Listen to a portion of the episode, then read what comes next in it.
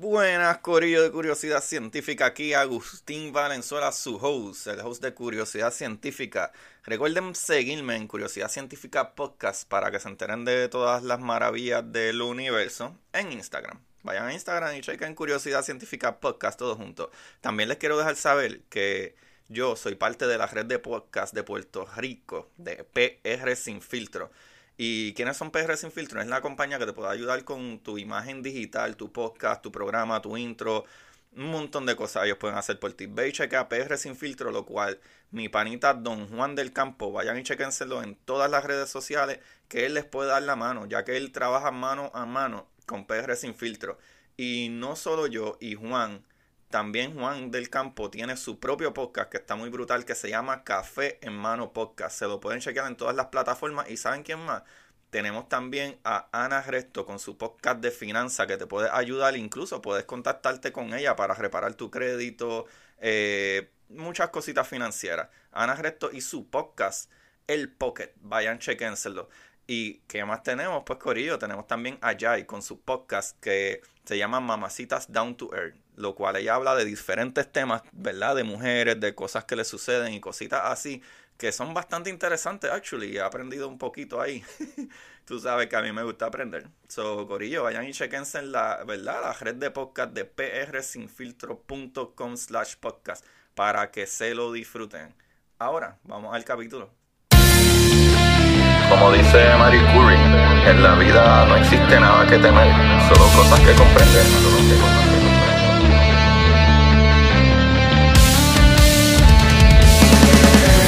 Recuerden correr buscar la manera de aprender que más le divierta.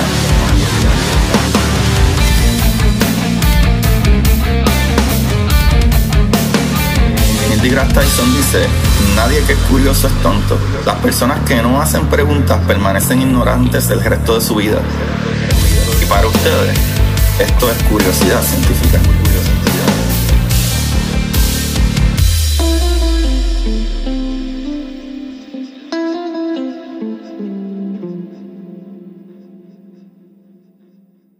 Buenas Corillo de Curiosidad Científica, bienvenido otro día más, otro capítulo maravilloso de Curiosidad Científica, donde aprendemos como siempre, ¿verdad? Cosas maravillosas del universo y darnos cuenta de que no estamos solos, o tal vez sí estamos solos, pero hoy yo no estoy solo, porque me acompaña el día de hoy tengo de cojos a Onyx Ortiz. Onyx, ¿cómo tú estás? ¿Qué está pasando? Aquí contra Onyx, me encanta, me encanta tu background. Qué pena que esto sea solo sonido, pero me encanta tu background.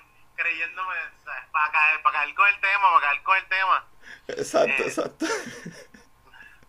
Onyx, cuéntame cómo, cómo, cómo te ha dado la vida, ¿verdad? En, en, en esta era de, de corona.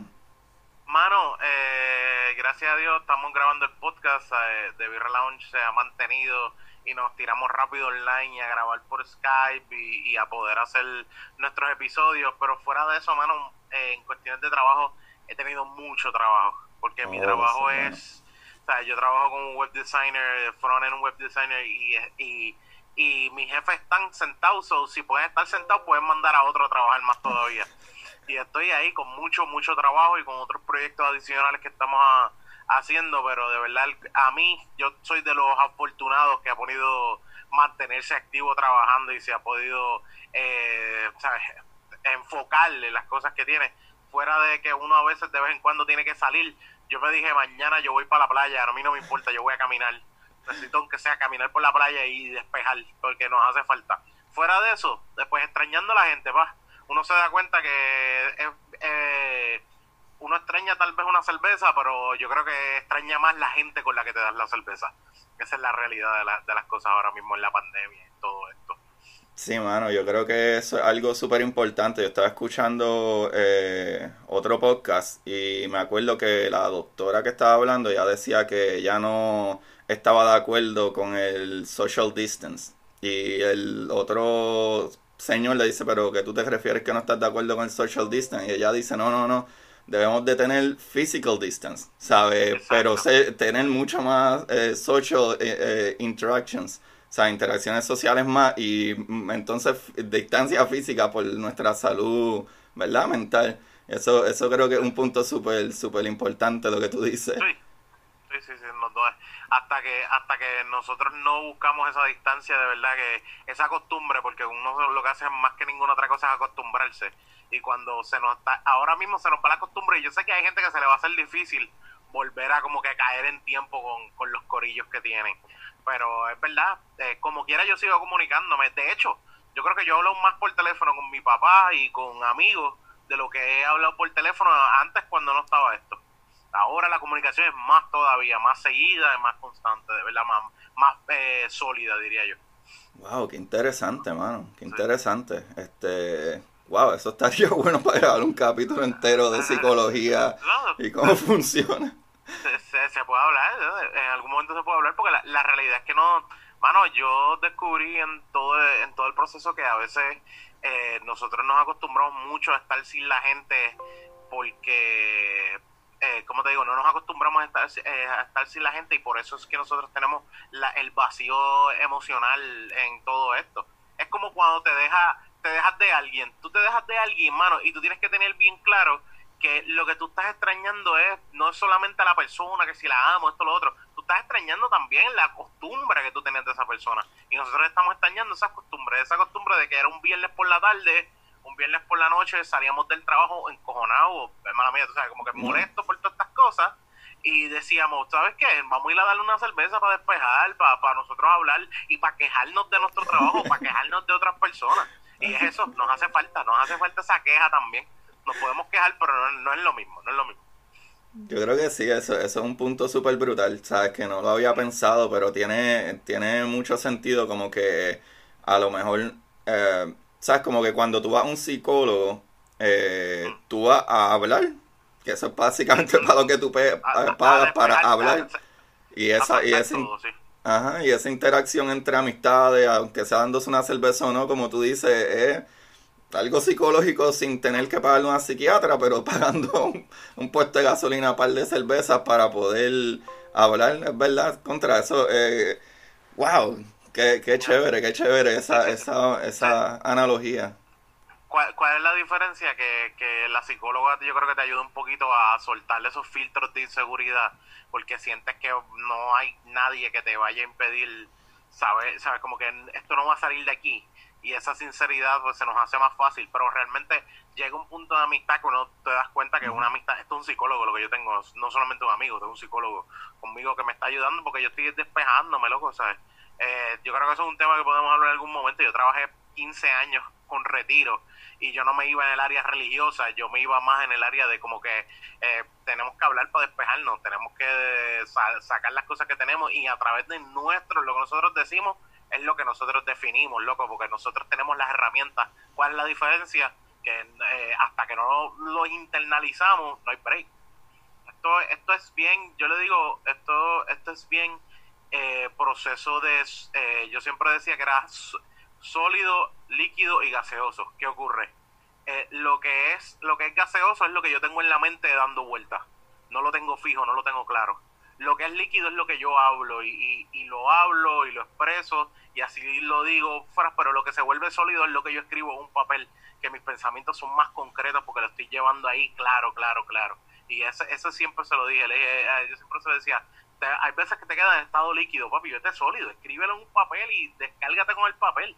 Y ahí, de verdad, el, estado de lo que tú quieres se vuelve un poco más concreto y más seguro ante lo que tú quieras definir. Wow, qué interesante, ah. qué interesante, mano.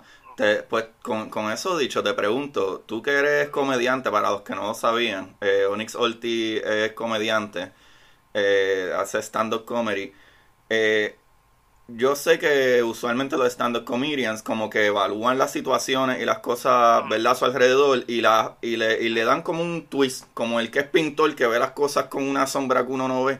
Eh, ¿A ti la comedia te ha ayudado en, en, algún aspecto a eso? Cuando tú estás escribiendo un chiste o etcétera, como que te das cuenta de que, wow, esto es lo que realmente yo pienso de esto. Eh, te, te, ha, no sé si te ha, sido una herramienta para tu salud psicológica.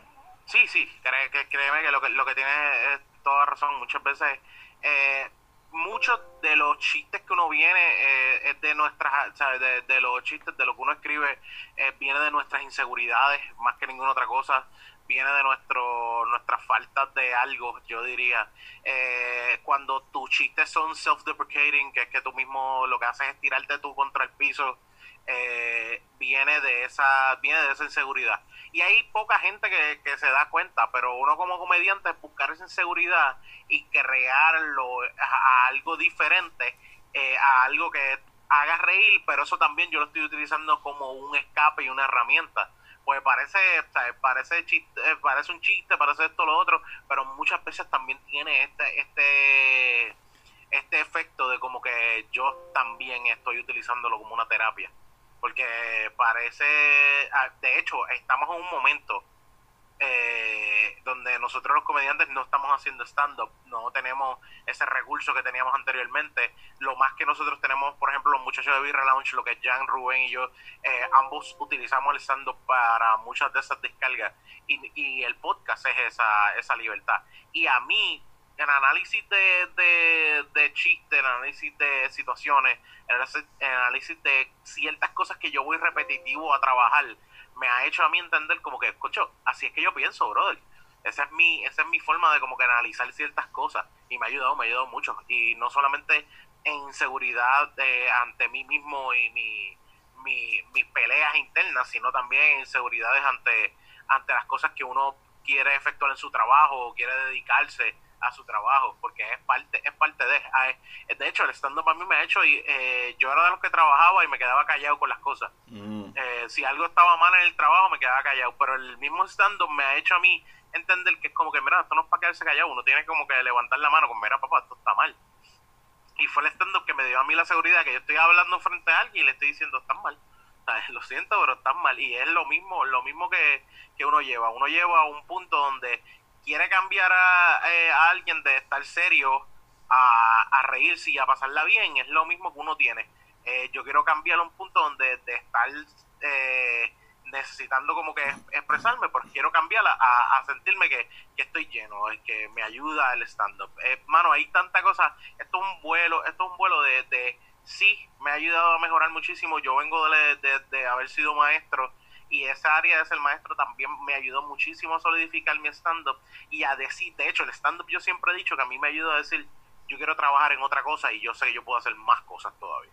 Porque pensaba que lo único que iba a poder ser maestro y lo mío era ser maestro y se acabó. Que no está mal, no estaba mal y yo me sentía bien, pero el stand-up me hizo a mí entender como que yo tengo otras herramientas que yo puedo decidir y, meter mano que a mí me apasionan. Y en, de ese lado, yo creo que fue eso lo que me llevó más que, más que ninguna otra cosa. Wow, mano, qué brillante, qué brillante, qué brillante, eso me encanta. Yo no sé ni por qué vamos a hablar de aliens. bueno, es que eh, eh, yo lo, hablamos, tenemos nombre, yo te lo dije, yo lo ponemos sobre la mesa lo que lo que vayamos a hablar y, y, este tema, pero más adelante podemos hablar más de esto. Pero la realidad la realidad es que yo vamos a hablar de, de, de aliens, pero yo yo te lo dije porque fue un yo mi bachillerato es educación e historia. Y cuando estaba, estaba estudiando educación e historia, también estaba al mismo tiempo cogiendo estudios y trabajando como, o sea, como área de retiro. Y yo estaba trabajando en áreas bíblicas, ¿me entiendes? Y había unas cosas que se empezaron a juntar y yo dije, déjame buscar más información de esto y más información de lo otro. Y eso fue lo que a mí me llevó a decir, voy a hablar de, me, me, me interesa mucho esta cuestión donde existen seres celestiales que no somos, que no es seres celestiales de nosotros pensar eh, en, en, área bíblica, sino seres que estaban hablando del universo, mm. fuera de nosotros nada más. Y de ese lado yo me puse a buscar varias cosas y me juzgué, me puse a leer un libro que se llama Chariots of the Gods. No sé si alguna vez lo, lo, lo, has visto, es tremendo libro. Pero en ese libro fue que yo dije, espérate, esto, esto hace, esto tiene, o sea, esto tiene demasiada lógica, esto realmente crea una lógica entre lo que está pasando. ¿Entiendes? Wow, eso está súper espectacular de, de hablar de...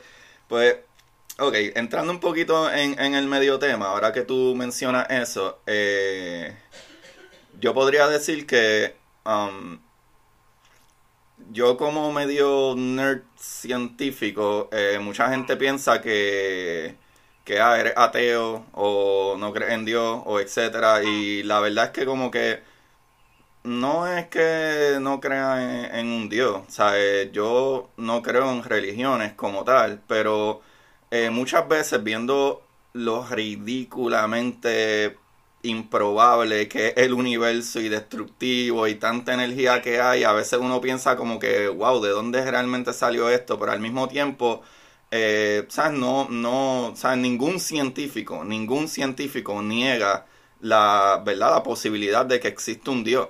Pero muchas veces la gente quiere que la ciencia explique, eh, ah, explica, que tu ciencia explique por, eh, que no existe un Dios. Es que nosotros no tenemos que explicar que no existe un Dios porque nosotros no estamos en contra de eso, nosotros lo que explicamos son las cosas que nosotros pensamos que funcionan de una manera.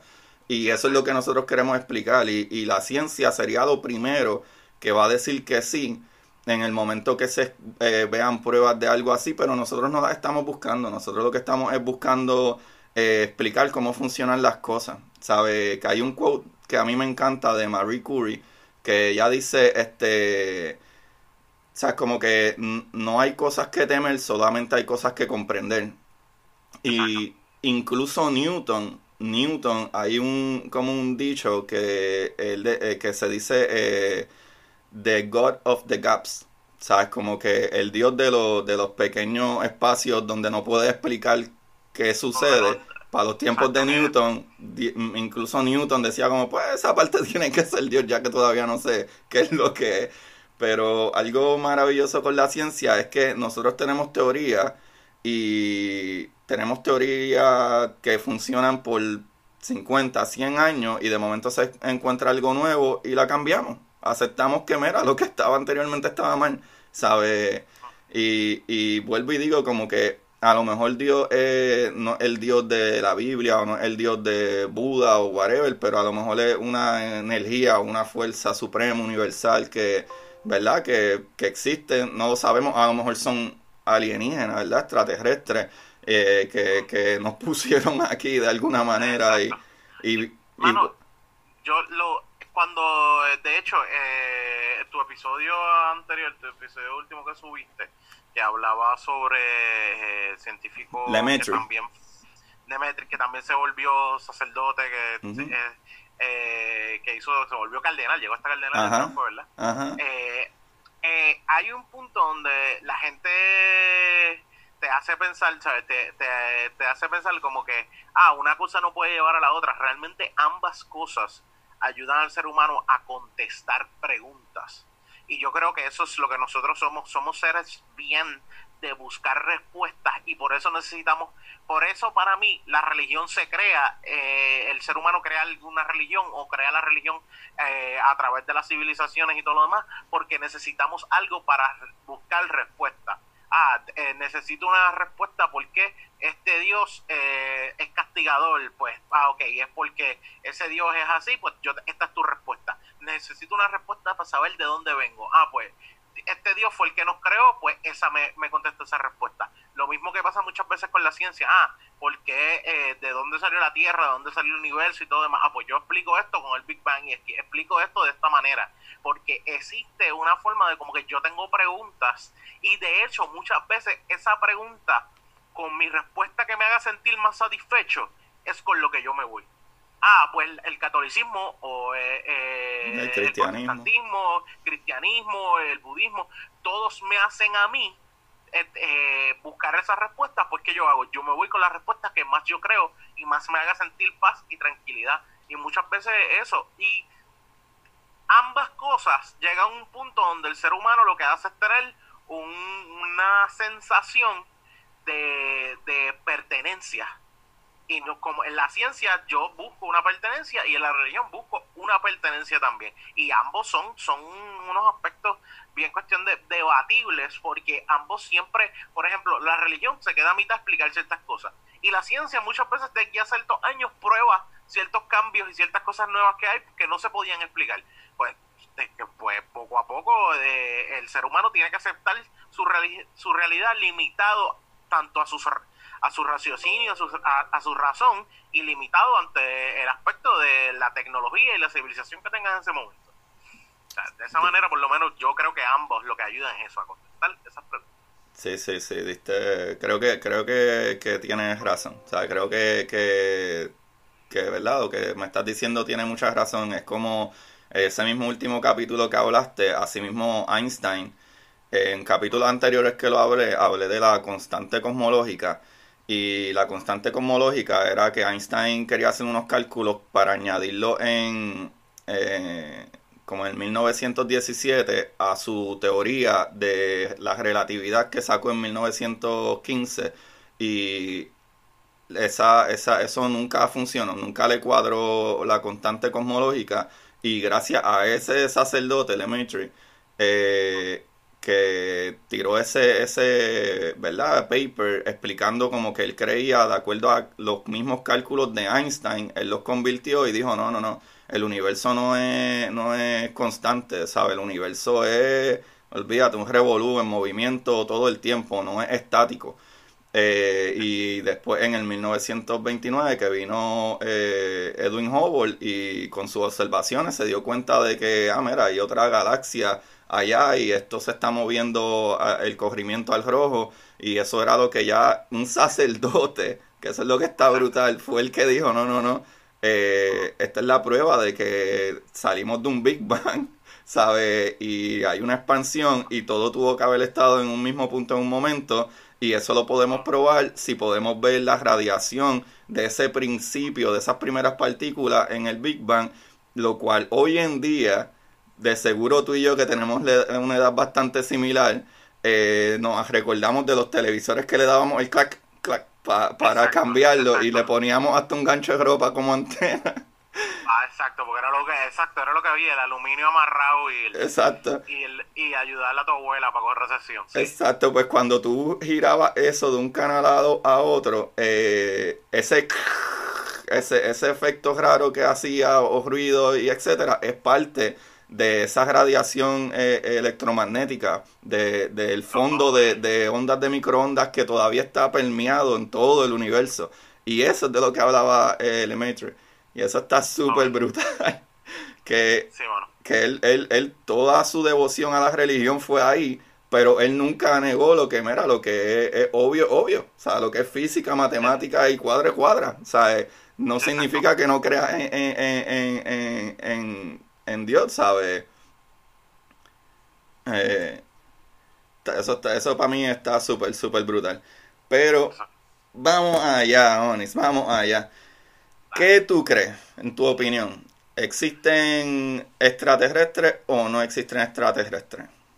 Mano, eh, yo puedo, y yo sé que mucha gente, mucha gente tal vez no está de acuerdo, pero yo, yo puedo decirte que sí puedo decirte que sí, no fue hasta ahora con la pandemia que supuestamente los federales soltaron eh, video del 2004 y 2015, eh, pero fuera de eso yo creo, y de hecho uno, una de las cosas que, que hay con la teoría de, de Fermín es que dice que nosotros somos eh, como un zoológico para ellos. O sea, como que lo que es la idea, en la teoría, el área de el zoo, que es como que los aliens nos están mirando los extraterrestres nos están mirando y están pendientes a nosotros.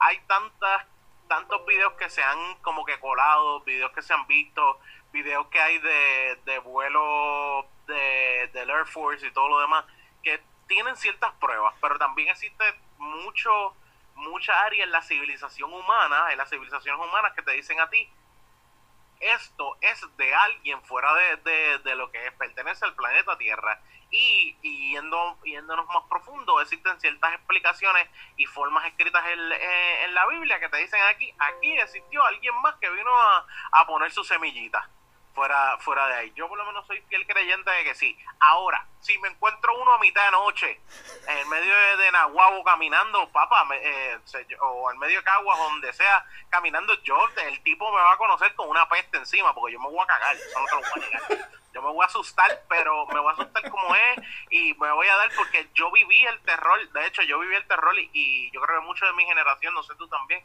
yo vivía asustado con que me apareciera el chupacabras por casa.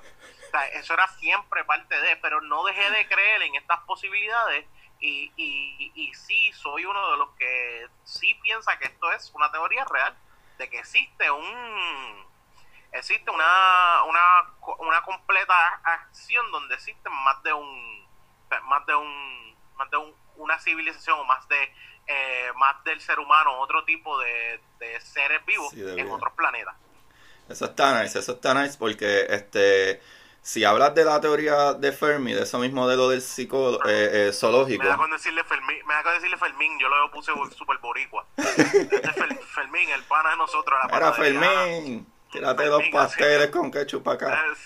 exacto. Este, sí, eso, eso está nice porque la teoría de Fermi, eh, él básicamente, eh, ¿verdad? Está como que, ¿verdad? Pensando para aquí y para allá y dice, pero ven acá ¿Sabe? Porque el, el, proceso de Fermi, igual que el de Drake, que vamos a hablar ahorita, eh, es como que nosotros sabemos que nuestra galaxia es una galaxia súper joven, es una galaxia de 6 billones de años y nuestro universo tiene casi 14 billones de años.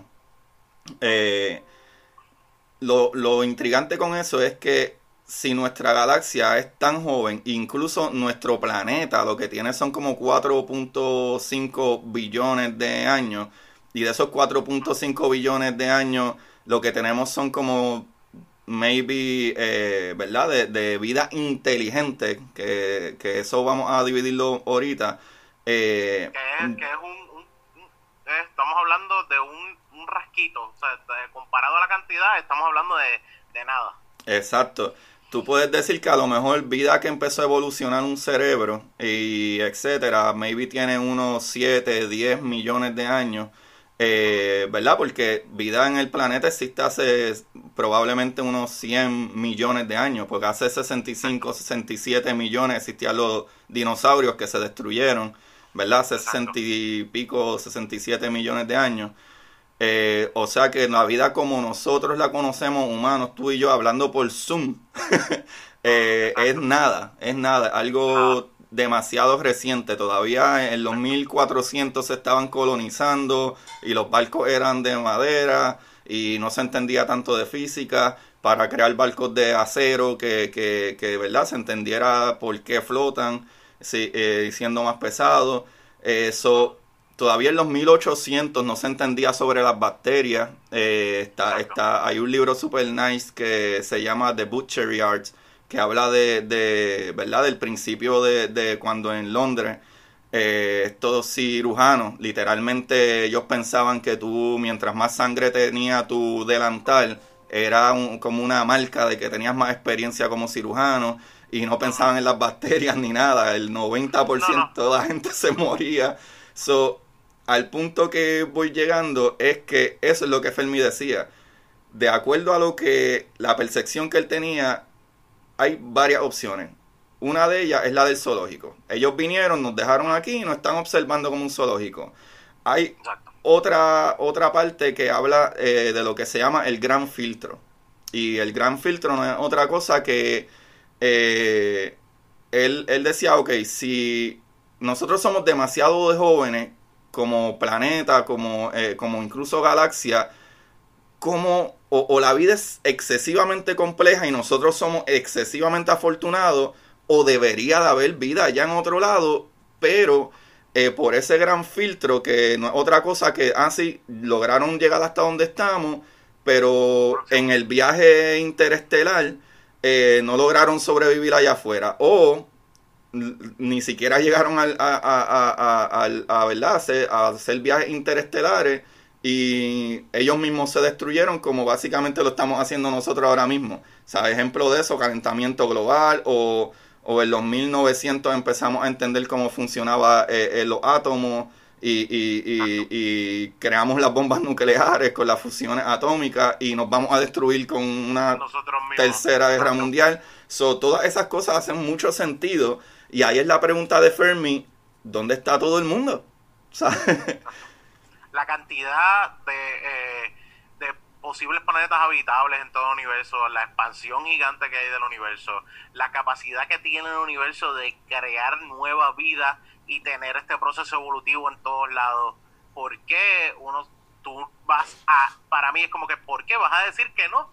¿Por qué podemos decir que no? O sea, como que, ¿por qué lo vas a negar completamente con las posibilidades? A pesar de todo, ¿sabes? Con las posibilidades de que se pueda dar una vida adicional donde nosotros solamente podemos ver eh, y comunicarnos ahora mismo cuántos son 100 años luz es que nosotros hemos tenido la capacidad de, comunicación, pero nosotros no hemos tenido el movimiento de incluso de tener de, de crear eh, algo que se mueva más rápido, de tardarnos eh, cuánto una civilización completa que no va a poder nunca llegar de un punto a otro si no tiene sus propios recursos en el proceso del viaje para poder movernos o cómo podemos definir eso.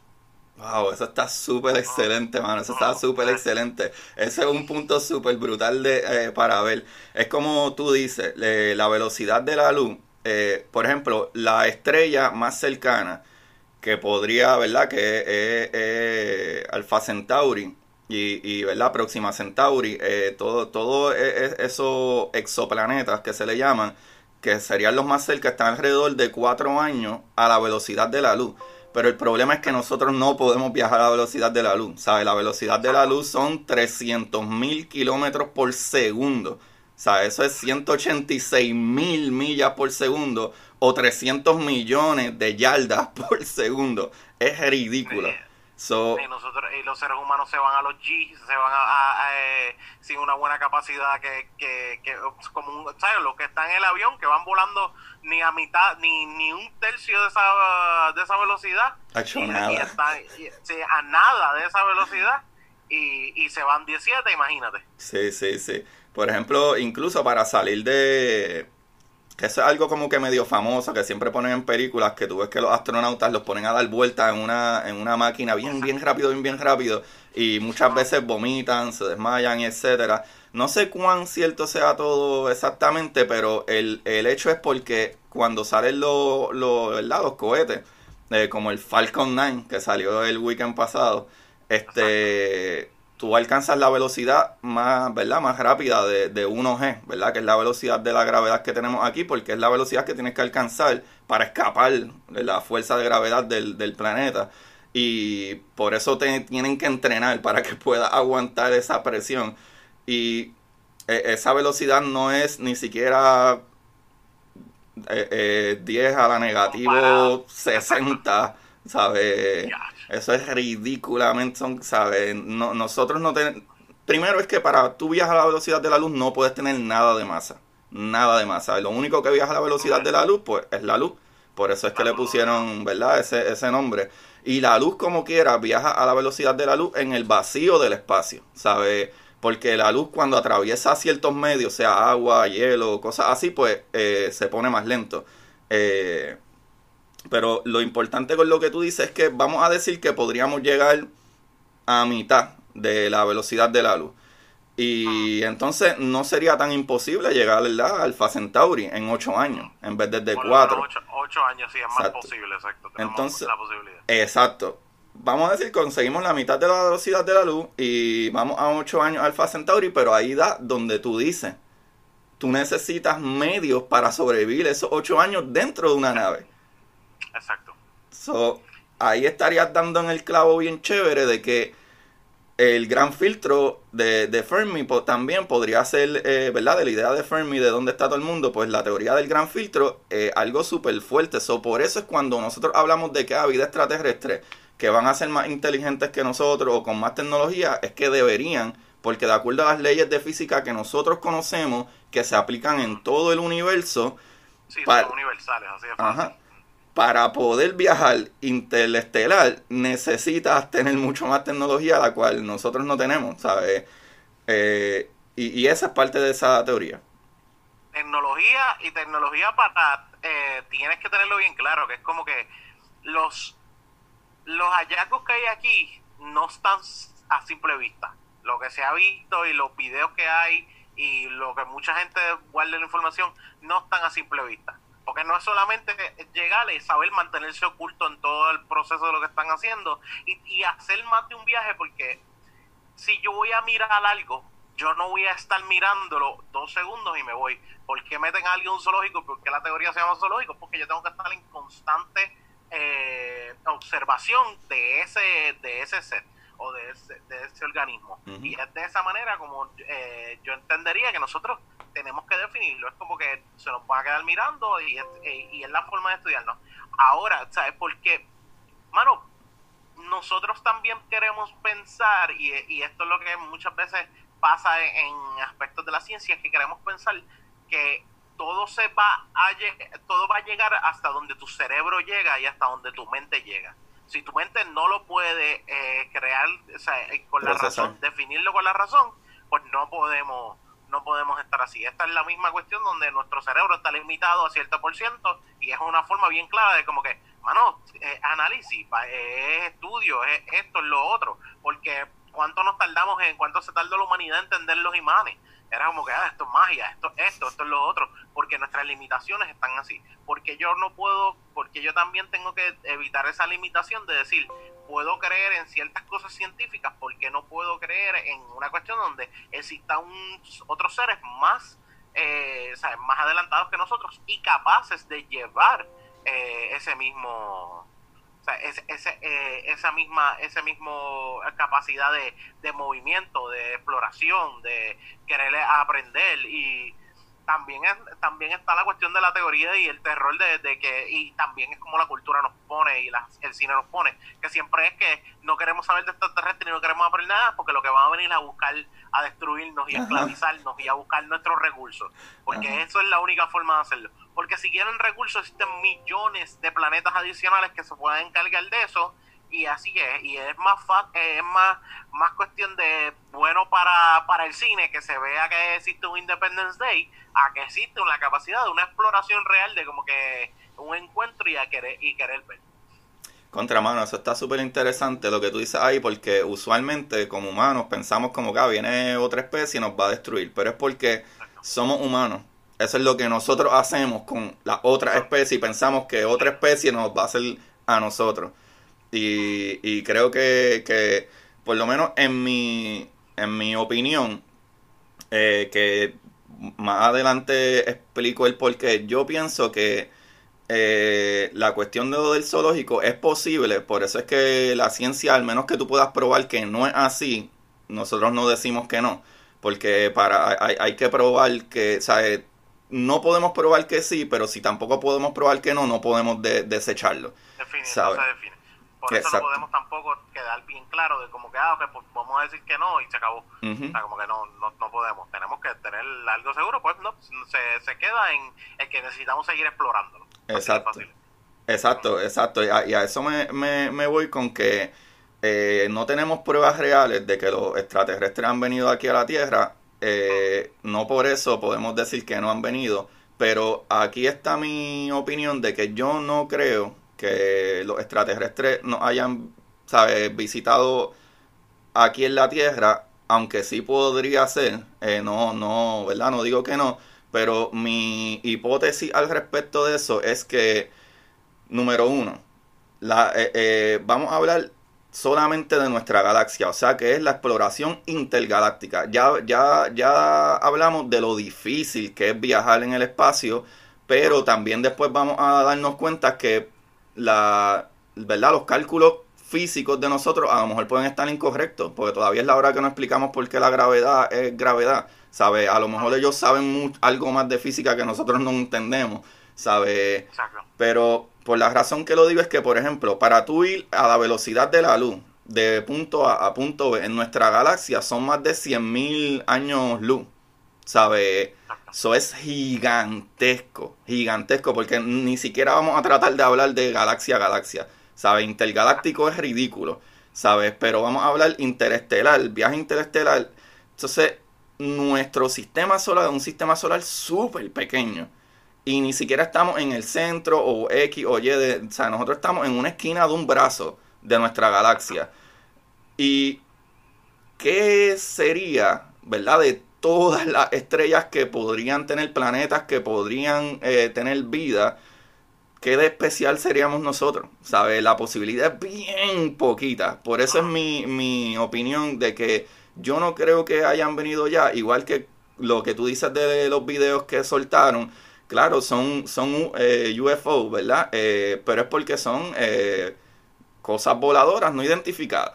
So, pueden, pueden ser drones, los drones se mueven idénticamente. Nosotros utilizamos drones allá en Irak etcétera, lamentablemente, ¿verdad?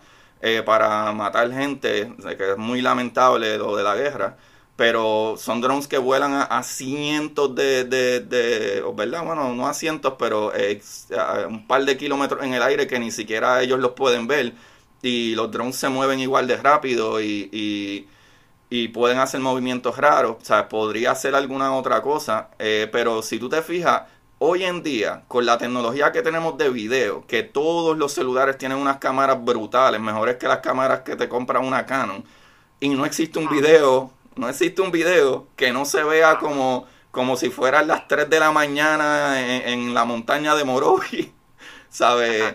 Por eso es que yo digo como que no hay una prueba evidente, evidente, pero tampoco, ¿verdad? Tampoco diría que no. Lo que yo pienso es que yo creo que, es que es bien difícil que nos hayan visitado por esas cosas. Aparte, que otra cosa bien importante, que yo creo que ahí vamos a caer ya mismo en la, en la ecuación de Drake, eh, que nosotros hablamos de vida extraterrestre y siempre hablamos de lo mismo. El humanoide, que, ¿sabes? que son dos brazos, dos piernas, etcétera. Pero vida extraterrestre puede ser vida hasta de bacterias. ¿Sabes? O, un caballo con siete eh, eh, patas, ¿sabes? ¿Qué, ¿Qué, tú crees? ¿Qué tú crees en...? Bueno, eh, eh, vida extraterrestre también está la cuestión del pulpo, porque es tan raro y tan diferente que, que piensan que es como que esto no, no es de aquí, no cae con nuestra, nuestras anatomías normales que viven en la Tierra. Mano, es súper inteligente. Súper ridículamente inteligente la, la, la, realidad, mano, es que esto es, yo creo que esto va más, el hecho de yo creer va más por eh, mi, mi cuestión de, de, estar estudiando las tres cosas a la vez. Eh, pero sí te puedo sí te puedo decir que yo no, no podemos definirlo. Eh, como tú mismo lo dices como que no tenemos 100% de probabilidad de decir sí esto es. Pero sí existe tanta tantas cuestiones donde ciertas teorías o ciertos análisis me pueden decir sí, porque por ejemplo, eh, se habla, eh, yo no sé si lo has leído, yo, el, libro este que yo leí de Chariots of the Gods, eh, yo no leí, no, leí completo, yo primero dos, dos tres, tres capítulos, de verdad me, me, me aguanté en ese momento, pero fuera de eso, ellos, él te explica, este, este analista histórico, te explica, él, él, él, tiene la idea de que nosotros podemos definir nuestra civilización y nosotros como seres humanos a través de seres celestiales que nos vinieron a visitar en un momento. Mm. Y la teoría es lo mismo de como que por qué decir que no ante esto y por qué decir que sí, es como que, eh, que cada uno lo tiene. ¿Por qué? Porque cuando, por ejemplo, tú haces mucha análisis de cuestiones bíblicas, se, se habla de que en, unos, en lo que es en Génesis te explica de que había unos ángeles caminando con nosotros y él te dice, ah, esos ángeles caminando con nosotros no los pueden definir, pues podemos definirlos como si fueran eh, seres celestiales. Ah, él no decía, no, él nunca decía que eran extraterrestres, él decía celestial beings, es la explicación que él da. Y esos seres celestiales, aunque y cuando pasa lo de Moisés, que sube y se ven los truenos y todo lo demás, y se ve todo esto en el monte, pues eh, eso es también una explicación de como que esto era una comunicación de lo que lo que estaba ocurriendo era una nave que estaba así.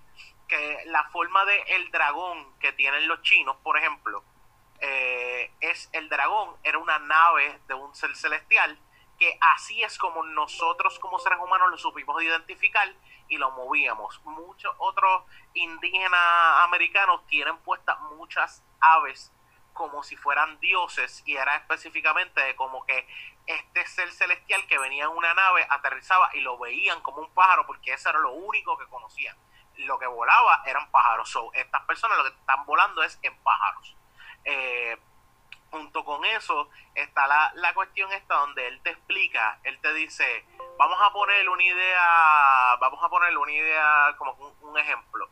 Yo en, con nuestra tecnología hoy día, vamos a decir que tenemos la capacidad de viajar a otro planeta en años luz, vamos a ponerlo así, hacerlo así, con nuestra tecnología. Nosotros llegamos y nos encontramos con unas personas que están al principio del Stone Age, con lo que es la edad de piedra, y yo sencillamente veo unas personas que necesitan ayuda en una civilización.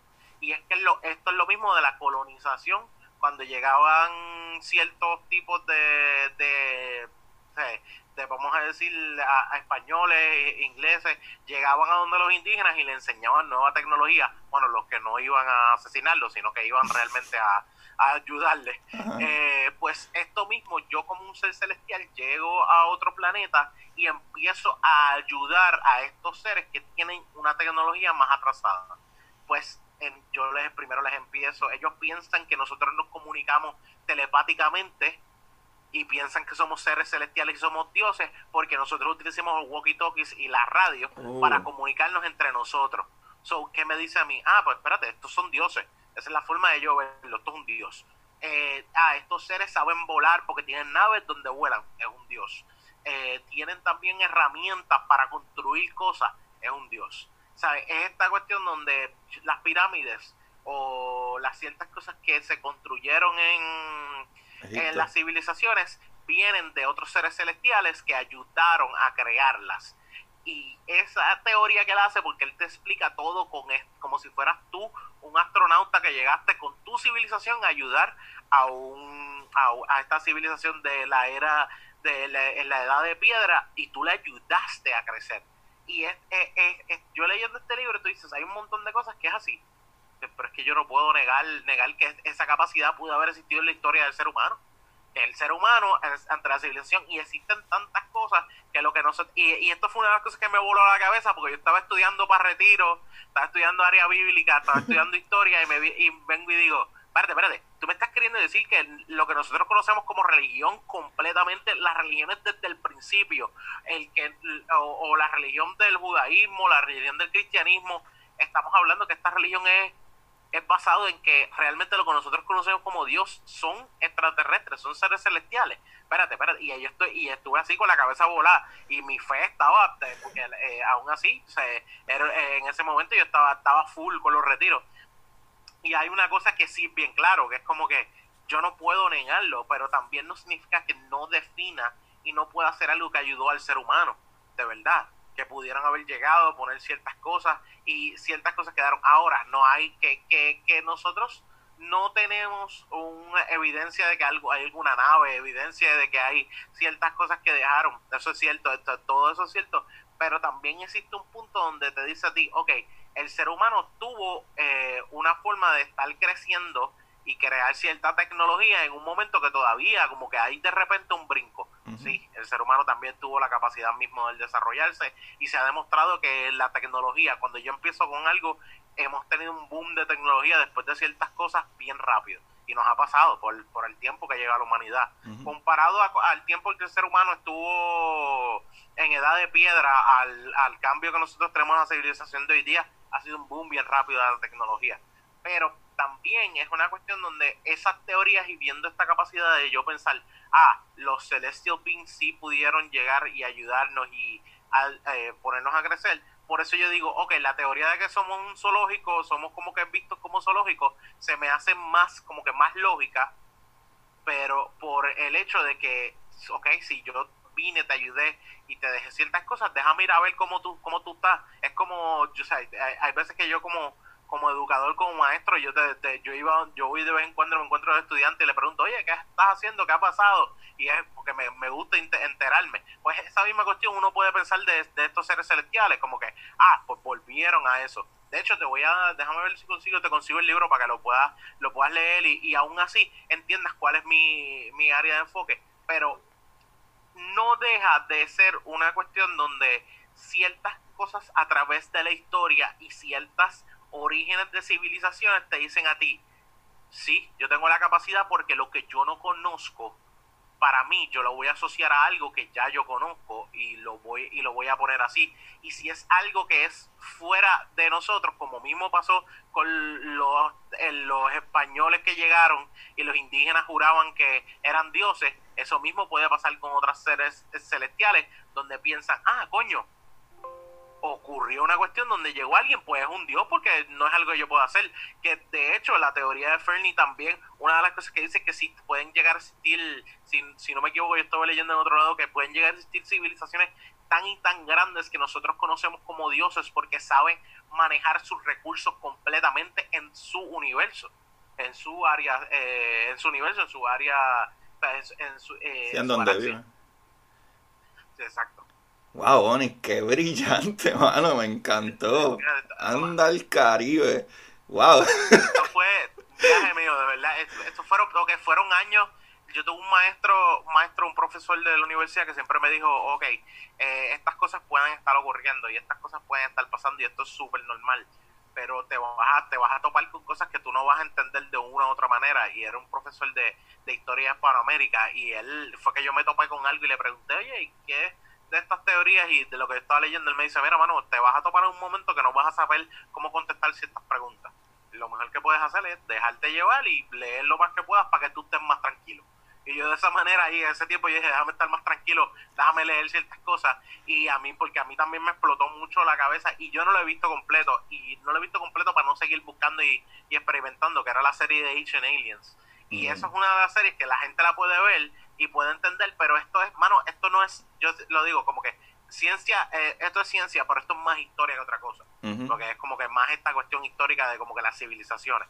Porque a mí el, eh, desgraciadamente lo tengo que admitir historia de Puerto Rico eh, yo creo que la profesora que me dio a mi clase la maestra que me dio a mi clase me dañó la historia de Puerto Rico y para mí no es tan interesante. Pero historia eh, historia mundial de civilizaciones siempre fue una de mis, mi, historias favoritas y ahí es, y cuando me, cuando llegué a dar clases de historia de, de la humanidad así esa era la que me gustaba Wow, mano, qué brillante, qué brillante. Y es verdad, yo también creo que la historia de nosotros de Puerto Rico, especialmente, es dictada por, ¿verdad? Por, por el, el ¿verdad?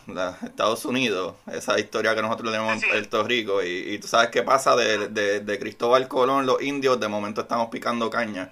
¿Sabes? Nada, no sucede nada entre medio de eso, ¿sabes? hay mucha, qué bueno, qué bueno saber que en la definición escrita es lo que ustedes quieran. Ajá, exacto. Contramano, Onix, qué brillante. Y, y, by the way, tengo que dejar saber que yo sí creo firmemente que debe de existir vida alienígena allá afuera. ¿Por qué? Está este muchachito, ¿verdad? Eh, Drake, que Drake creó un, un cálculo. Eh, él creó un cálculo que es súper brillante y fue los otros días, en 1966, si no me equivoco, 1967, en donde él cogió, ¿verdad? El tomo y dijo, ok, ¿cuáles son las posibilidades? Número uno, de, de lo joven que es nuestra galaxia. Y número dos, de los materiales que existen en todo el universo. Por ejemplo, la vida como la conocemos en nuestro planeta, que ese a veces es un poco de error, que ya mismo vamos a hablar de unas misiones, ¿verdad? Que hemos hecho para buscar vida fuera de otros planetas. Pero él, él dijo, ok, vamos a hacer este, este, esta, este cálculo. Y él cogió y dijo, ok, ¿cuántas galaxias o cuán grande es el universo? ¿Cuántos años, eh, verdad, eh, lleva el universo eh, creándose? ¿Cuánta, verdad, material que se necesita para crear vida orgánica existe en el universo? ¿Qué es, qué, qué es lo, lo, que, ¿verdad? De esa vida que se cree, ¿cuánta de ella puede ser vida eh, multicelular? ¿Cuánta de esa vida multicelular puede ser vida inteligente? ¿Y cuánta de esa vida inteligente puede ser vida, eh, eh, ¿verdad? Este, como nosotros la vivimos, que tenemos tecnología. Y, y, hay unas par de cosas más que se me escapan, pero de toda esa multiplicación, cuando él saca la posibilidad de que haya vida extraterrestre y no solo vida extraterrestre, vida inteligente y tecnológica es ridículamente alta, ridículamente alta. ¿Sabe? Soy yo definitivamente creo que debe existir vida extraterrestre, aunque sean, como dije anteriormente, caballitos de siete patas, ¿sabes? Pero debe de existir vida. Eh, eh, yo soy... Era, es 0,00003%, algo así es. Eh, eh, es bastante alto comparado a la cantidad que existe en el universo. Pues, y, de hecho lo, lo criticaron y lo pelearon, ¿verdad? Sí, sí. Y eso es lo brutal, porque ahora mismo para que la gente tenga biológicamente lo que nosotros necesitamos para vida como nosotros la conocemos, que esa es otra cosa, la vida como nosotros la conocemos, lo que nosotros necesitaríamos sería como que carbono, hidrógeno, oxígeno y nitrógeno. Eso es como el noventa y pico por ciento de que compone la vida eh, biológica de nosotros. ¿sabes? Pero también hay bacterias y hay cosas que consumen eh, metales como hierro y etcétera. Y, incluso hace poco salió un estudio, eh, digo, salió un paper de, de vida que no respiraban, que no, no necesitaba oxígeno y lo que hacía era que consumiendo otra, otros materiales, eh, eh, ¿verdad? Este, consumiendo otros...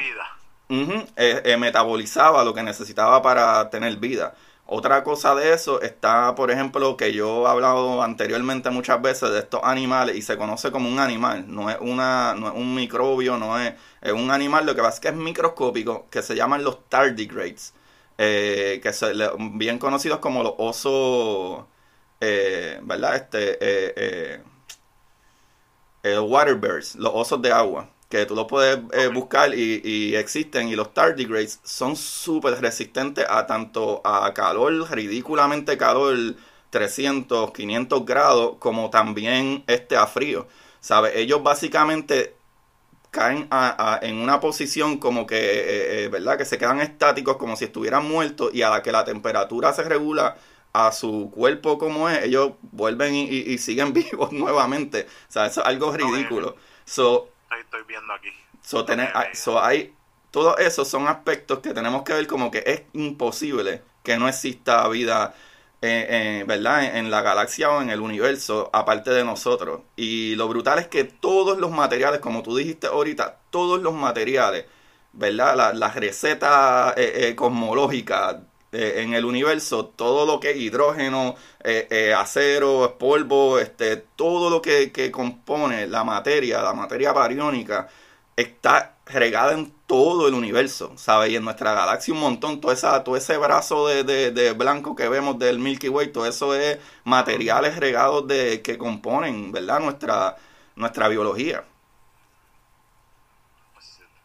La verdad que, que, que el, punto de, que nosotros también pensar que nos faltan por explorar muchísimos organismos dentro del planeta, también nos hace entender a nosotros que tiene una capacidad de que existan otros organismos que quizás no son de aquí, porque estamos bien acostumbrados a ciertas cosas, pero también puede existir porque los osos de agua, como tú estás hablando, eh, es, es un, ejemplo de que eh, la vida en otros planetas también tiene capacidad de crecer a lo que nosotros conocemos, porque significa que esto, con esta teoría y este paper que sale, si esto sale como algo que se puede definir completamente, eso significa que la, la, el número de Drake puede aumentar, ¿o no?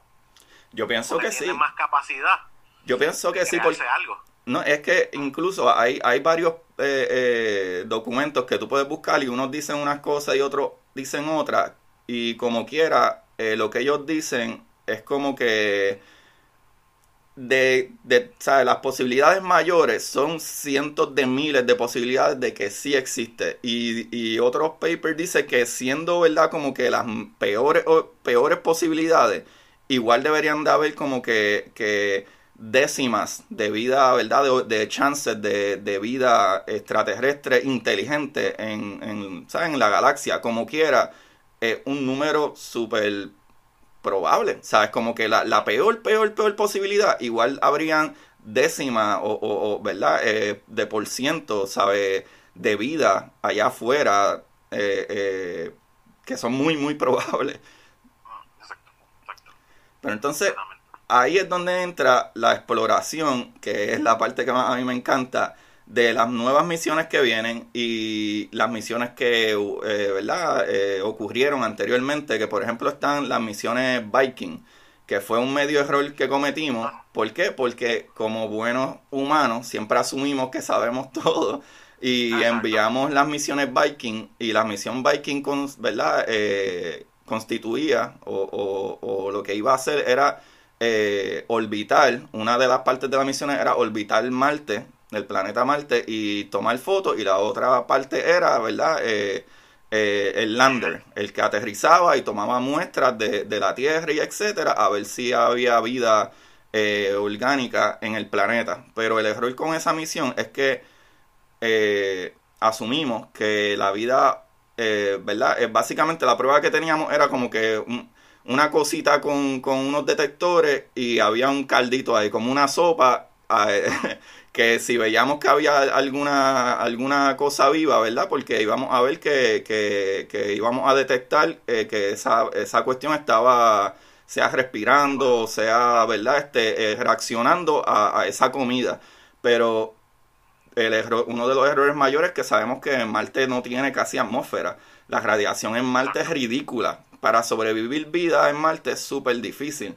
Y hoy en día, que actually el mes que viene va a despegar una misión nueva que se llama Perseverance. Es el nuevo rover que va para Marte. Eh, y si no me equivoco, el julio 17, o sea, ya el mes que viene.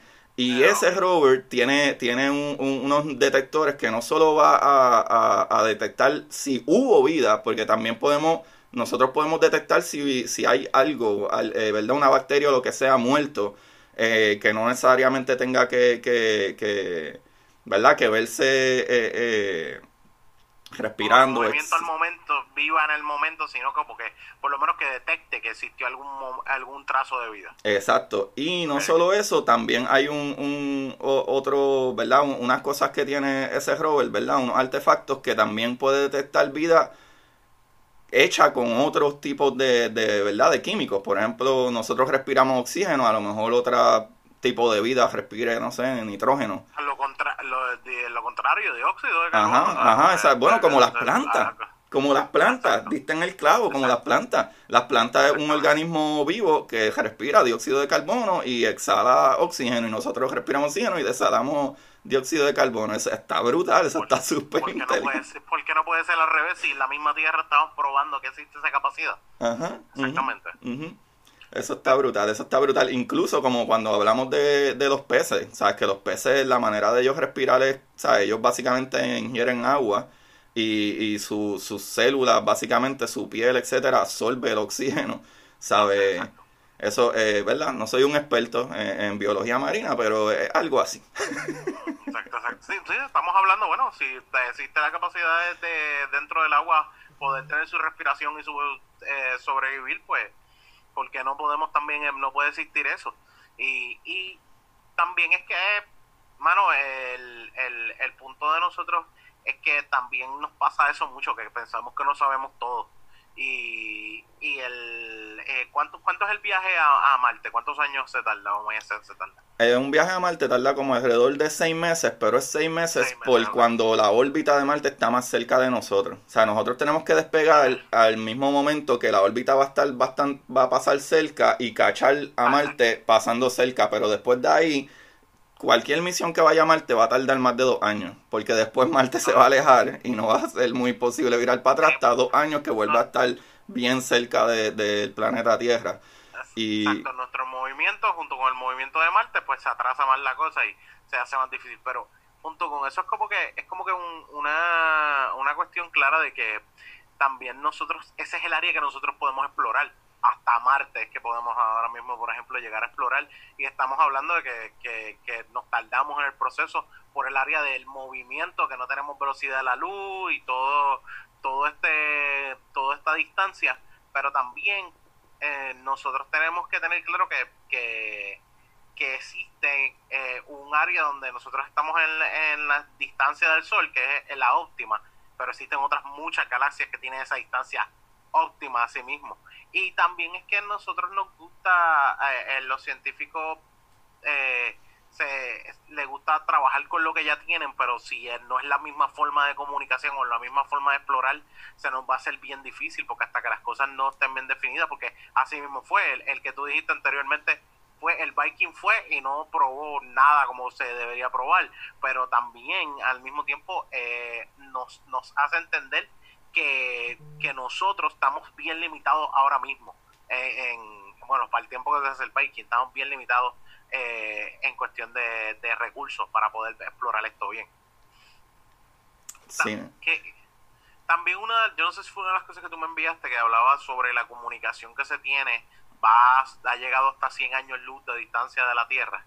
Algo así es, o nosotros, no sé dónde fue que yo leí eso específicamente, que que nosotros queremos hablar e, y enviar un mensaje a, a, la, a, seres eh, extraterrestres fuera de la Tierra, y estamos tratando de buscar esa comunicación, pero no se ha, no se ha llevado nada desde el tiempo que se hace, desde, desde cuando se llevó esa información, pero también no significa que el mensaje que estemos llevando eh, sea el correcto. Yo creo que también la eh, Fermi, lo menciona, que es como que podemos buscar otra comunicación y podemos eh, buscar comunicarnos, pero no significa que esto completamente cae en la comunicación como debe ser. Es como nosotros que se ha, se ha comprobado de que el perro no ve colores y no identifica colores y queremos identificarle las cosas con colores, pues no va a ser así, porque si enviamos un, un mensaje rojo y el mensaje rojo no se puede ver, el, el, el, el extraterrestre no, no define esos colores o no define ese tipo de mensajes, ¿cómo vamos a saber que nos estamos comunicando bien o sencillamente le pasa? Es igual que, un, que, una persona sorda, ¿cómo tú le vas a tocar bocina a una persona sorda cuando el sordo no va a poder escuchar la bocina? ¿Para qué? ¿Para qué vas a hacer eso? Y es lo mismo, lo mismo que nos pasa, yo creo que con esa comunicación y esa exploración. Nosotros llevamos ciertas herramientas de exploración, pero no significa que esas sean las herramientas perfectas para explorar. Esperamos que ahora el, el próximo movimiento, ahora Julio, sea muchísimo mejor definido. Sí, exacto. Eh, ahí diste en, el clavo también porque, ¿verdad? Físicamente eh, hay una, ¿verdad? Hay un, ¿verdad? Eh, la información que nosotros transmitimos, ¿verdad? Que en, forma de luz, porque son eh, radio ondas, ¿verdad? Ondas de radio. aunque viaja a la velocidad de la luz, igual toma un tiempo en llegar allá. Es, por ejemplo, nosotros cuando vamos a enviarle un mensaje a un rover en Marte tarda como 18 o 20 minutos. So, nosotros tenemos que programar eh, eh, ciertas cosas en el rover que no vaya a hacer que está, ah, mira, se está acercando un hoyo y se va a caer, en lo que el mensaje le llega, el rover se cae por ahí para abajo. Exacto, so, de la misma manera como tú dices, como por ejemplo, si fuéramos a enviar un mensaje, ¿verdad? Eh, fuera de nuestro sistema solar, eso tardaría un montón de años. Eh, por ejemplo, ahora mismo está el Voyager 1, el Voyager 1 es, una, ¿verdad? Esta, esta sonda espacial, esta nave, que es la más lejos que ha llegado, y que está actualmente fuera de nuestro sistema solar, pero, y está, no me acuerdo ahora mismo el número de, de, de, kilómetros ridículos fuera de nuestro sistema solar, y si no me equivoco está sobre ciento y pico de mil eh, eh, millones de kilómetros, algo, una cosa ridícula y eso le ha tomado sobre 40 años en lograrlo. Eh, exacto. Entonces, de la misma manera, eh, ¿verdad? Este, esa información, si nosotros queremos enviarle un mensaje a un exoplaneta, digamos que lo enviamos a, eh, ¿verdad? Allá a Alpha Centauri, eh, Próxima Centauri, lo que sea, va a tardar cuatro años a la velocidad de la luz. O sea, el mensaje como lo enviamos radio, eso es velocidad de la luz. O sea, el radio es una de las gamas de, de, de la luz. So, enviamos ese mensaje que vamos a hacer. Porque no puedes escribir, hola muchachos, ¿cómo están? Y esperar cuatro años a ver que te contesten, ah, todo bien, ¿y cómo están ustedes? ¿Sabes? Hay que ingeniarse algo mucho más productivo, como tú dices, para lograr eso. Lo cual, esa es otra cosa. Nosotros siempre asumimos que debían de existir otros planetas, pero obviamente todo el tiempo lo que se ven son las estrellas, porque los planetas son ridículamente pequeñitos al lado de una estrella y es súper difícil ver esos, esos planetas, eh, eh, ¿verdad? Eh, orbitando otras estrellas.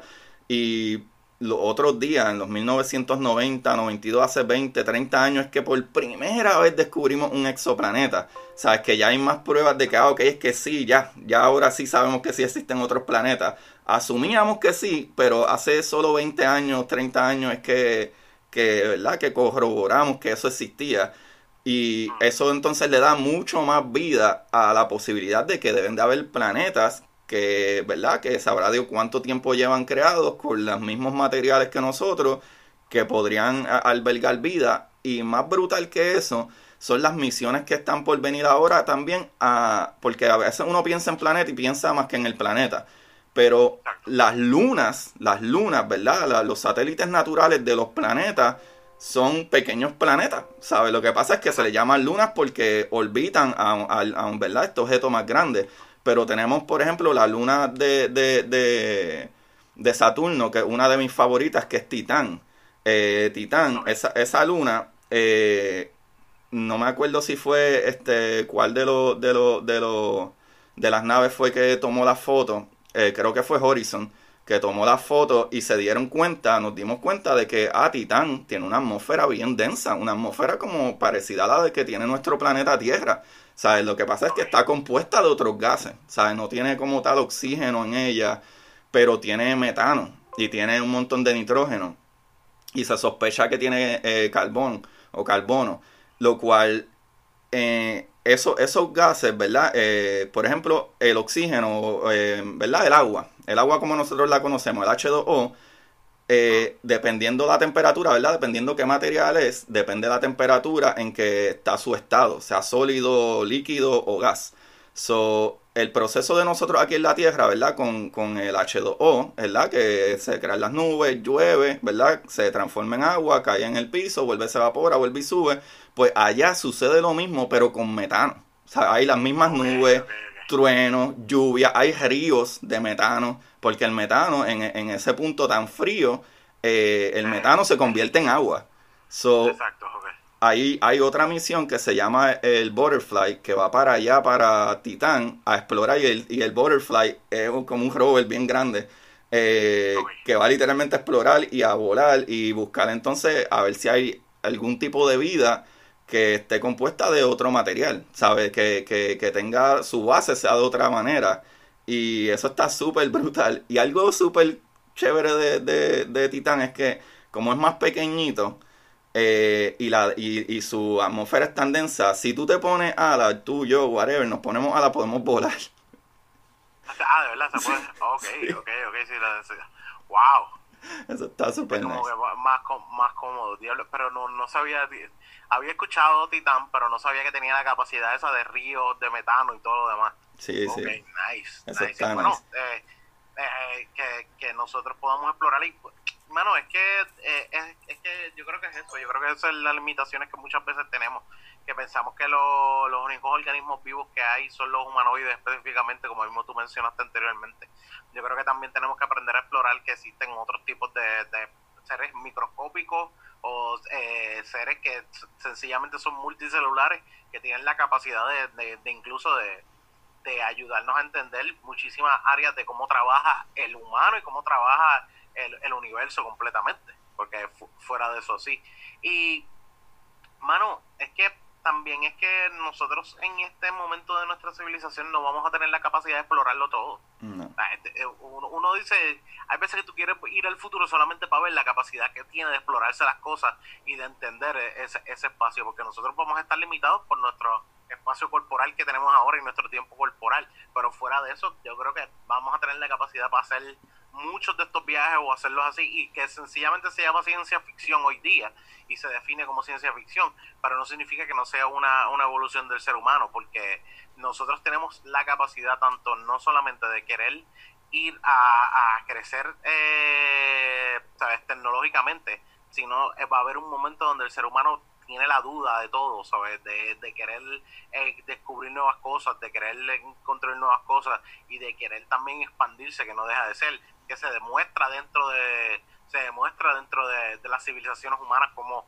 queremos ir a explorar y colonizar y todo lo demás. Y yo creo que eso es una de las cosas que nos va a afectar de aquí a vamos a decir 200 años o más o más años que vamos a querer ir a, ir a explorar y colonizar de alguna u otra manera. Porque el ser humano se le gusta expandirse y si también tenemos la sobrepoblación que tenemos, pues es mejor salirnos de aquí.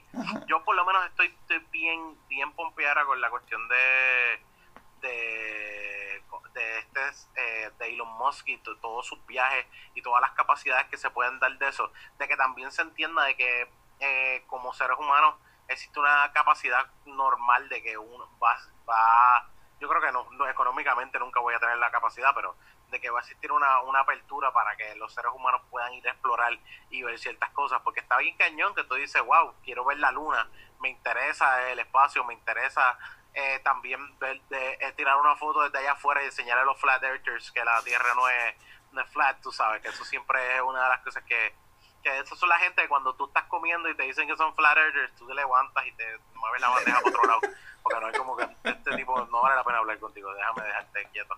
Y me, me da pena porque los, los que nos escuchen, pero yo no creo que, que si te escuchan tenga la capacidad de pensar que son flat earthers, eso existe. Pero la realidad es como que nosotros eh, somos un, tenemos la capacidad no solamente de crecer, sino también tenemos la curiosidad. Yo creo que nos lleva a esto, a esto más que ninguna otra cosa.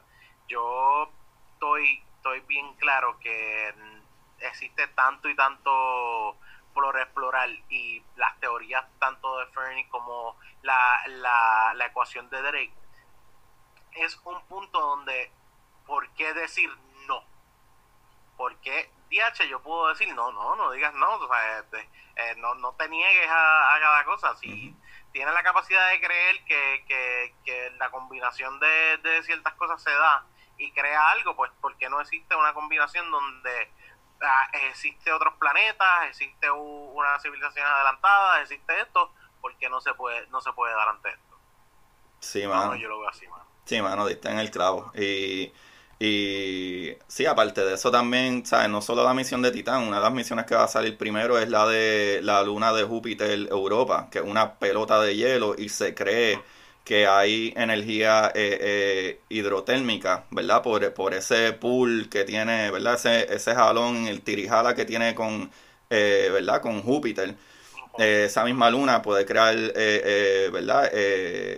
Calor o puede crear energía eh, hidrotérmica en el centro de la, de la luna, lo cual nosotros creemos que el centro de la luna es, un mar gigantesco, e incluso Europa se entiende que tiene mucho más agua que nuestro propio planeta. Y esa es una de las cosas que nosotros entendemos que donde hay agua debería existir vida. Pero definitivamente, definitivamente um, yo creo, ¿sabes? Realmente que debe de existir vida, ¿sabes? Lo único que necesitamos es probarlo, ¿sabes? Debe de, existir vida. Y es muy, muy, muy, me encantó, me encantó lo que me explicaste, que me hace muchísimo sentido de que sí, si en algún momento, igual que como nosotros llegamos a, colonizar algún sitio y, y, ayudamos para que esa gente eche para adelante, me hace un, muy, un sentido súper grande de que pudiera haber sido de esa manera que llegaron estos seres celestiales, que a lo mejor le llaman dioses, pero eran unos eh, seres celestiales, ¿sabes? Y, y, empujaron un poco, ¿verdad? La evolución que tenemos hoy en día no se puede, ¿verdad? desechar tampoco. Creo que es algo súper, súper nice. No, no es, bueno, es que no es, o sea, nunca ha sido por, por el hecho nada más de, de creerlo y todo lo demás, es por, es por porque ayuda a definir muchas de las formas en cómo nosotros pensamos ante algo y el ser humano es así y nosotros podemos sentirnos inteligentes especiales ahora mismo en la civilización, pero las personas que no conocen de algo rápido van a estar como que, oh, ¿qué es esto? Por, por algo, por, al, por ese mismo miedo, yo creo que existen estas tribus todavía en el Amazonas que se mantienen solas aparte y es por ese mismo miedo de como que no queremos descubrir qué hay fuera de donde nosotros estamos, no queremos que nadie venga fuera de donde nosotros estamos esta misma cuestión de pasa, eso pasa con mucha gente. Yo no quiero saber de seres celestiales, no quiero saber de nadie más aquí, por eso me mantengo en, la, en mi área y en, la capacidad que tengo. Pero sí podemos entender que si tú estás eh, explorando muchas de las formas históricas a cómo eran las manifestaciones, a cómo eran los rituales, a cómo eran las situaciones que se quedaban, pues tienes que tener bien claro que, el ser humano puede, puede haber tenido un contacto. No, no es como que tienes que, pues puede, puede haber tenido un contacto que definiera muchas de las cosas, porque esto es una realidad. Cuando míralo, míralo fácil, con un nene, un nene dibujando algo, pues tiene la capacidad de tener cierta asociación con ciertas cosas. Y es como que yo estoy poniendo, a, eh, él asocia que este ser humano es de esta manera o esta situación es de esta manera y se ve mucho en los dibujos de niños. Eh, y es que de esa manera, ah, aquí es que eh, hay alguien que llegó y, hace tal cosa pues lo mismo pasa con esa civilización. Alguien que llegó y hizo tal cosa y nosotros tenemos esa, esa razón hasta ahí, porque es lo mismo, lo mismo que pasaba con la razón de un niño. Que hasta dónde llega su razón, pues en ese tiempo la civilización, hasta ahí era que llegaba su razón. Porque tú sabes sumar dos más dos porque te lo enseñaron y fuiste aprendiendo poco a poco. Lo mismo pasa aquí. Tú aprendiste a, utilizar una herramienta porque te la enseñaron pues esto es una de las cosas que puede, puede verse. Que ciertas herramientas, la palanca, el, eh, eh, el aspecto de utilizar la rueda y todo lo demás puede haber sido este esta cuestión de el ser humano sí tuvo cierto apoyo. Aquí está el viaje también, que es el- esa es la que yo todavía no me llevo, que es que supuestamente también hubo un viajero de, de- de- del tiempo que llegó y fue que nos enseñó a usar las cosas. so. Eso también eso también existe. Pero eso es lo brutal, pues eh, cabe la posibilidad, pero eh, como, ¿verdad? Si uno tiene una, una, una mente eh, como, ¿verdad? Como usualmente la gente, pero en este caso como tú y yo que tenemos esta, esta conversación súper abierta, creo que, que los dos estamos de acuerdo con que a lo mejor no hay pruebas para probar que sí, pero no hay pruebas para probar que no. So, No, debemos de estar debemos de estar open a todas las posibilidades y eso es eh, maravilloso.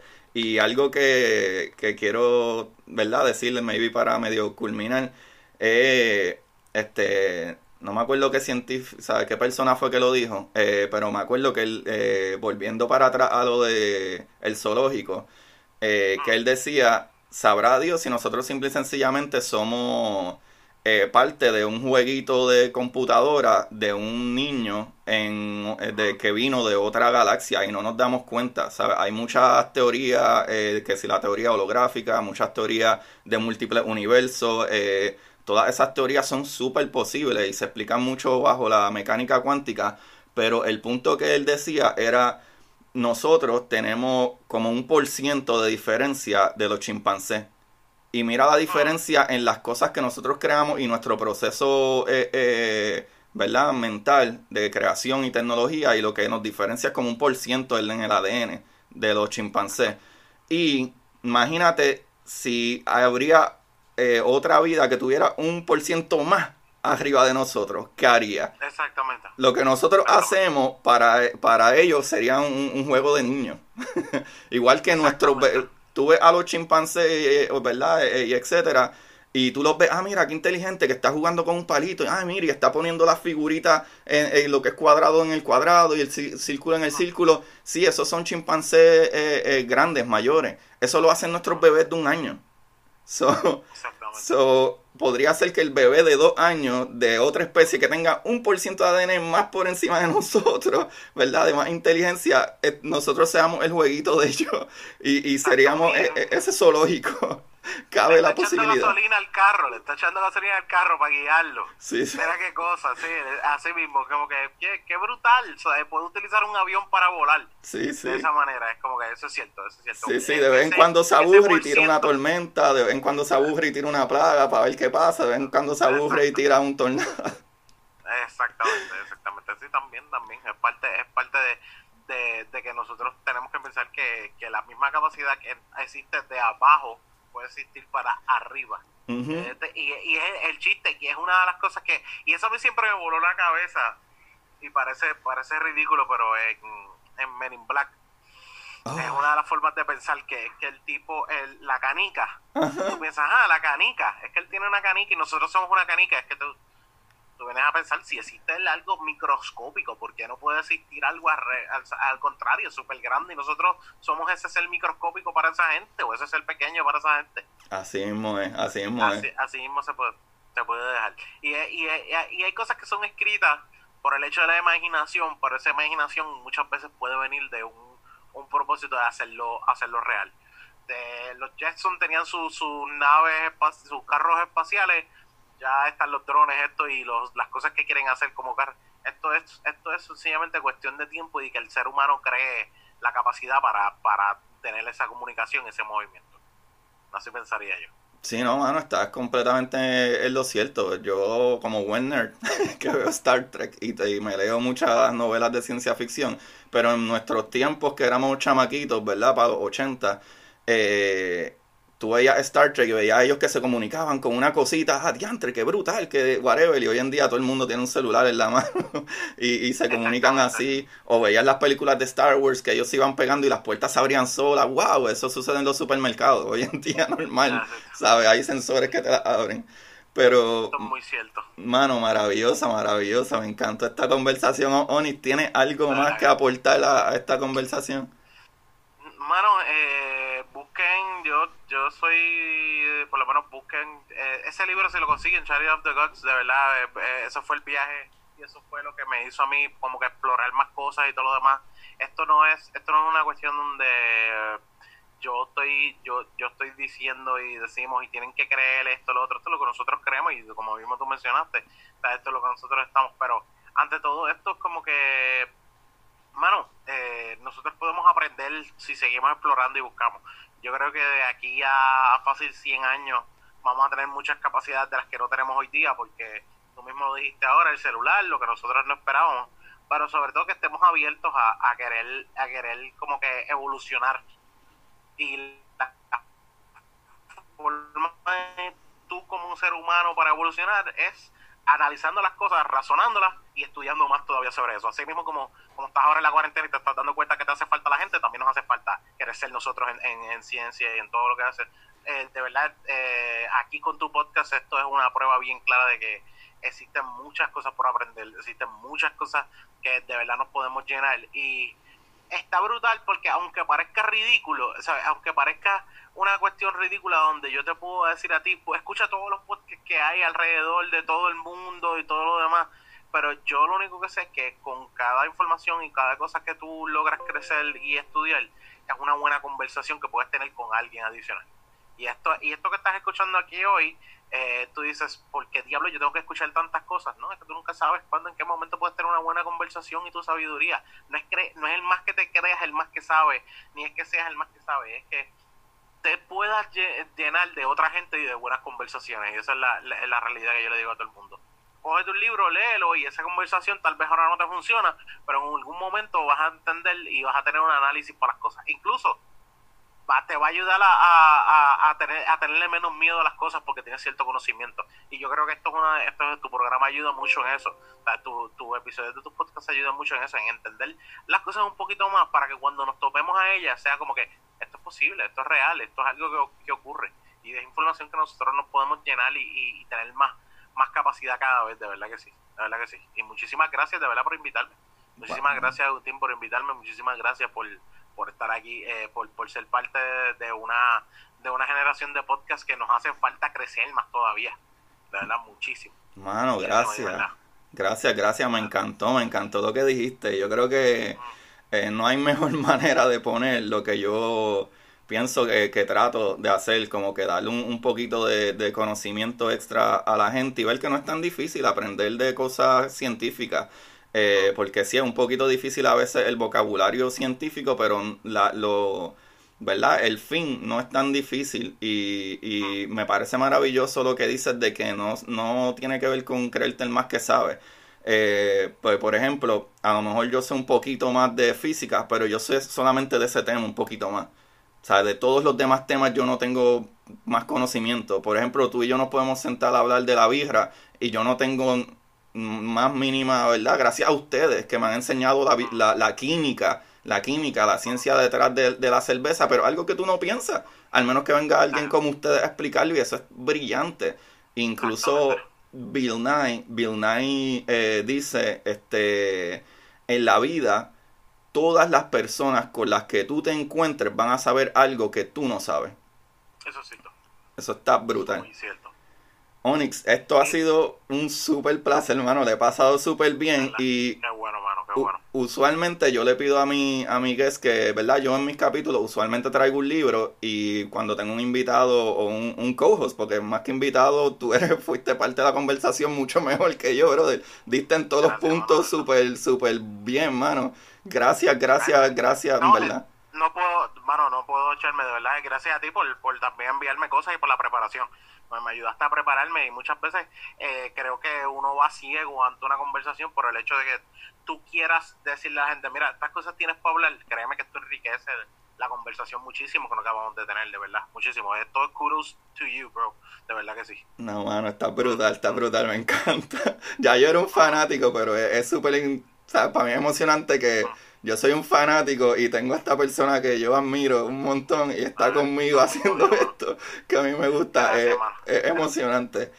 Y, gracias y gracias, pues entonces Onyx nos trajo el día de hoy eh, el, libro que se llama eh, Chariots of the Gods y eh, es escrito por Eric von Daniken. So pueden buscar ese libro de Eric von Daniken, Chariots of the Gods Es el libro del 99. Es viejito ya, pero créeme que, que, te explota la cabeza como él te explica las cosas, loco. Como te explica las cosas, te lo explica como que no, no, yo no me voy a ir bien científico, bien alto, bien historiador, bien, me voy a ir bien como que imagínate esto, brother. O sea, piénsate en esto. ¿Qué tú piensas de esto? De verdad. Eso está súper brutal. Eso está súper brutal porque algo de de expandir tu conocimiento, estés de acuerdo o no con lo que a nadie diga de cualquier tema, si tú tienes más conocimiento, incluso puedes defender más tu punto de vista o cambiar tu manera de pensar, que eso a mí me sucede todo el tiempo, todo el tiempo yo estoy cambiando de mi manera de pensar porque veo otras cosas que como que, ah,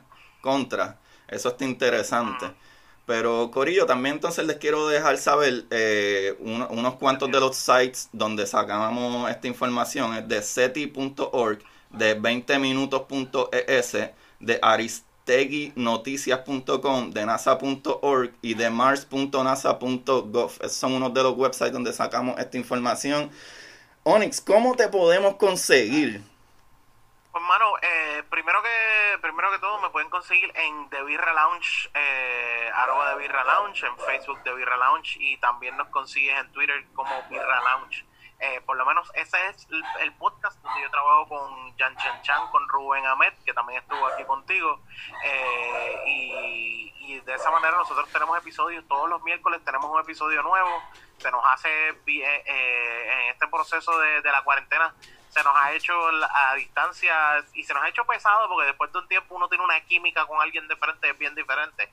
Pero a mí me consigue eh, en arroba Onyx Ortiz, en Facebook me consigue como Onyx Ortiz y me consigues en Twitter como arroba Mr. Birra Lounge. Mano, un podcast de cerveza, así mismo como Rubén lo habló otra vez, un podcast de cerveza donde no solamente degustamos cerveza, sino hablamos de comedia y hablamos de los temas que estén pasando. Este, esta semana estuvimos hablando de el caso de George Floyd y todas las protestas y el racismo en Estados Unidos. Y hay veces que tenemos temas que son comedia, vamos a reírnos, pero hay veces que nos ponemos serios y vamos, tú sabes, hay que hablar las cosas como son. Y, este y este episodio fue así, de verdad. Y nos puedes buscar ahí. Y si quieres entrar al website, es de birralaunch.com, es sencillo eh, el website es solamente para ir a las demás eh, redes y buscar los primeros episodios, lo que quieras ver, de virrelaunch.com, de verdad. Muchísimas gracias, de verdad, Agustín, de verdad, muchísimas gracias. Gracias a ti, Onyx. Corillo, ya lo saben, como siempre les digo, ¿verdad? A mí ya me conocen, pueden conseguir como eh, Curiosidad Científica Podcast en Instagram para que se enteren de otras cositas maravillosas, como cuando van a enviar un, una nave al espacio o conseguimos eh, eh, pruebas de, de, vida en otros lados y cositas así, para cuando, ¿verdad? Veamos y descubramos esos seres celestiales que van a aparecer en algún momento. Pero hasta ahora los dejamos ahí, Corillo, y recuerden buscar la manera de aprender que más le divierta. Y para ustedes, esto es curiosidad científica.